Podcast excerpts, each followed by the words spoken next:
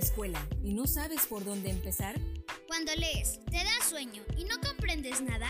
Vas a elaborar un mapa conceptual y no sabes cómo hacerlo. Hagamos la tarea con Víctor Avilés.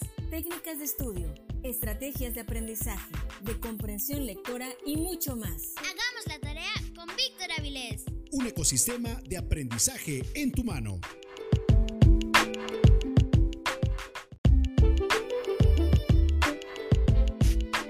Ya es tiempo, llegó la hora, es momento de que hagamos la tarea. Hola, ¿qué tal? Soy Víctor Avilés. En esta ocasión vamos a hablar acerca de la quinta habilidad básica de pensamiento y nos referimos a la descripción. La descripción es el proceso mental mediante el cual se informa de manera clara, precisa y ordenada las características del objeto de la observación. Se puede describir de lo general a lo particular, de lo inmediato a lo inmediato, dependiendo del propósito de la descripción. Hay que tener en cuenta que la descripción es la quinta habilidad básica de pensamiento. Recordemos que son simultáneas, al igual que la observación, la comparación, la relación, la clasificación y por supuesto la descripción. No son lineales y siempre hay que verlas en su conjunto. La descripción es el proceso mental de darse cuenta de lo que se observa, se compara, se conoce, se analiza. En un primer nivel de conocimientos, describir consiste en darse cuenta de las características de una persona, objeto, evento o situación. En el nivel reflexivo de pensamiento, nos referimos al analítico, también se describen las relaciones, las causas y sus efectos, los cambios que se presentan en esos objetos, situaciones y fenómenos. Una herramienta fundamental de la descripción es la utilización de preguntas guía.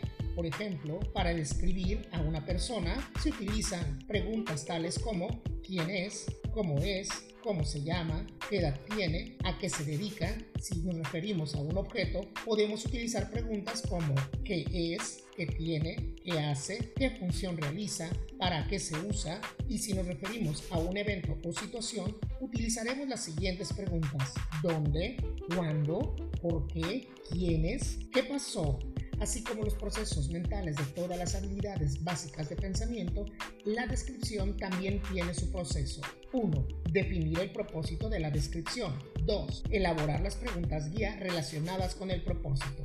3. Fijar la atención en las características relacionadas con las preguntas, esto es, la observación. 4. Describir ordenadamente, producto de la observación, comparación, relación clasificación. Insisto, estas son simultáneas. 5.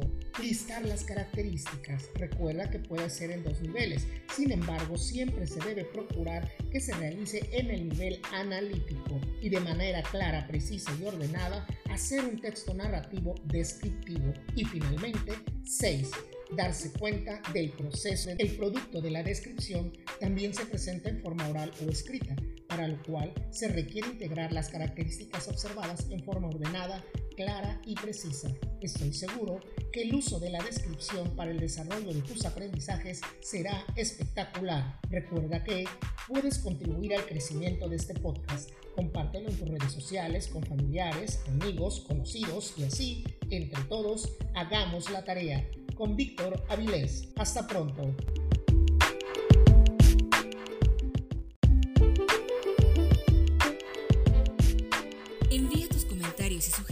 al correo hagámoslatareaconvic.com. Escucha el siguiente episodio de Hagamos la tarea con Víctor Avilés.